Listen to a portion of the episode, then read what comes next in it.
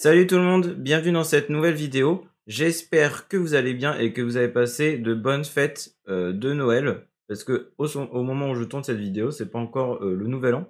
Donc, euh, je pourrais vous souhaiter tout ça que la fois prochaine, la vidéo prochaine. Vous avez peut-être aussi remarqué que j'ai baissé la cadence des vidéos. Car au début, j'étais à deux vidéos par semaine. après, là, j'étais plus qu'à une seule vidéo par semaine. Et là, je me suis décidé à faire plus qu'une vidéo toutes les deux semaines pour pouvoir me concentrer plus sur le, blog et faire des articles un peu plus complets. Donc à l'avenir, en fait, j'aimerais faire des articles de blog un peu plus longs. Donc du coup, les vidéos YouTube, elles seront un peu plus conséquentes et du coup, ça compensera la cadence de vidéos YouTube euh, qui est un peu plus faible. Et donc aujourd'hui, du coup, nous allons parler des augmentations de capital en bourse. Vous avez déjà entendu parler d'augmentation de capital en bourse.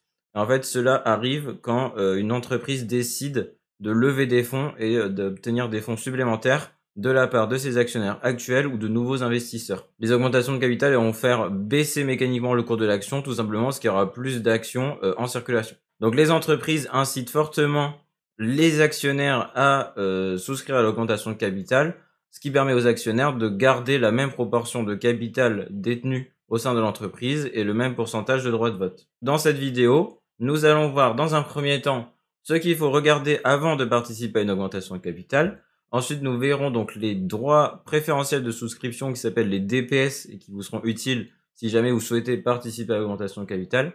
Et enfin, nous verrons si cela est intéressant d'y participer ou non, selon euh, mon avis, tout ce qu'on aura vu auparavant. Donc, premièrement, la, chose à regarder en priorité, ce sera pourquoi euh, l'entreprise décide d'augmenter euh, son capital. Est-ce que c'est pour acheter notre entreprise ou est-ce que c'est parce que l'entreprise est endettée ou euh, c'est parce qu'elle a des difficultés financières et qu'elle a besoin de qualité supplémentaires. Une fois que vous avez la réponse à cette question, cela vous permettra de savoir indirectement la santé financière de l'entreprise. Car si elle est en difficulté et qu'elle demande de nouveaux fonds, ça veut peut-être aussi dire que euh, elle a pas assez de capitaux propres et que bah, du coup elle est en difficulté financière et qu'elle a besoin de ses actionnaires pour survivre. Ensuite, la deuxième chose importante à regarder, ça va être de voir si l'entreprise propose des nouvelles actions à ses actionnaires euh, actuels à un prix plus faible que le cours actuel de l'action.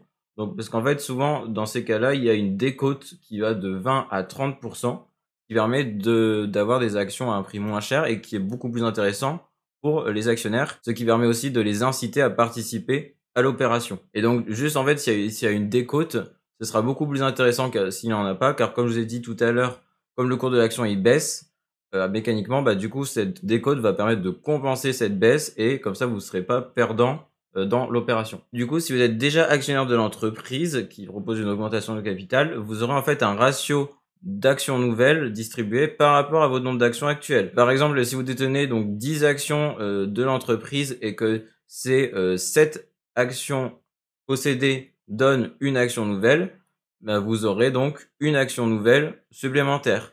Si jamais vous voulez en avoir deux, des actions nouvelles, faudra aller jusqu'à 14, euh, non pas du coup actions, mais DPS. Donc c'est ce que nous allons voir juste après. Et donc en fait, il faudra voir en fonction du ratio euh, qui est donc fixé par l'entreprise, de voir si déjà vous avez assez d'actions pour toucher des actions nouvelles et si vous souhaitez en avoir davantage euh, par rapport à votre nombre actuel d'actions. La dernière chose à regarder, ce sera les perspectives d'avenir et votre avis sur l'entreprise. Si vous pensez qu'elle est solide et que elle va tenir dans le temps et que cette euh, augmentation de capital va les aider à se propulser et à les faire carburer, bah, n'hésitez pas à y participer. Par contre, si vous êtes un petit peu réticent et que vous pensez que l'entreprise vaut moins le coup qu'avant, n'hésitez pas à alléger votre position ou limite vendre pour trouver une entreprise plus prometteuse. Donc pour les droits préférentiels de souscription, ce que vous devez savoir, c'est qu'en fait, euh, il y aura les DPS du coup qui seront cotés avec un code ISIN et mémonique euh, indépendant au cours de l'action. Ce sera vraiment côté à part. Et si on reprend euh, du coup l'exemple qu'on avait avant,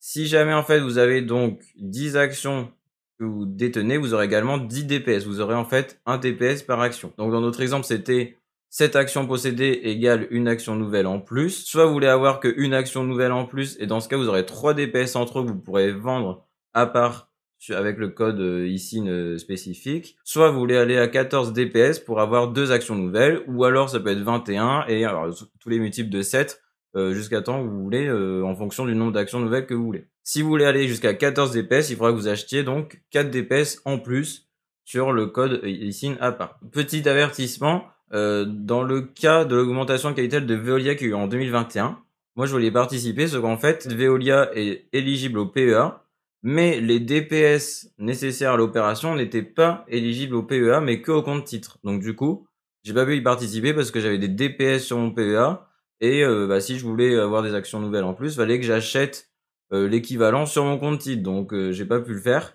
Je pouvais juste les vendre en fait, mes DPS, et pas en acheter d'autres. D'ailleurs, en parlant de vente de DPS, euh, il y a une date limite qui sera aussi fixée par entreprise.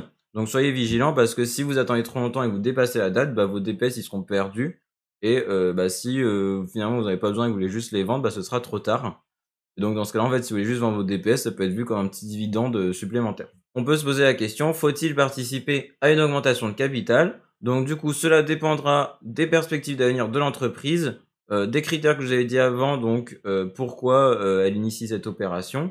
Est-ce que ça vous intéresse d'y participer dans le sens où vous avez assez de capital disponible pour le faire, vous avez envie de renforcer votre participation dans l'entreprise et de conserver votre proportion de droits de vote et capital détenu Et est-ce que aussi l'entreprise offre une décote assez importante pour pouvoir investir dans l'entreprise et avoir des actions nouvelles à un prix intéressant? Donc en fonction de toutes ces questions, vous pourrez savoir si c'est intéressant d'y participer ou non. Moi clairement je vous dis s'il n'y a pas de décote c'est beaucoup moins intéressant et euh, je le ferai, j'y participerai que si l'entreprise est vraiment très intéressante selon moi et que c'est dans mes actions préférées. Sinon je passerai mon chemin et euh, je laisserai euh, l'augmentation de capital se faire. Peut-être limite que je ferai une vente partielle pour récupérer quelques plus-values, comme je sais que le cours il va baisser sur le court terme mais qui va peut-être ensuite remonter sur le long terme.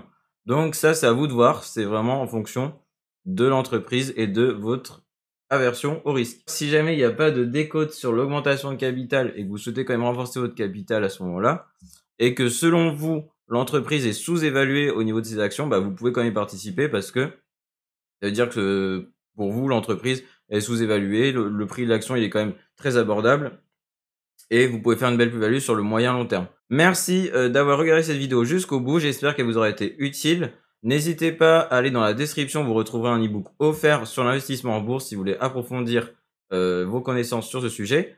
On se dit à très vite, portez-vous bien d'ici là, salut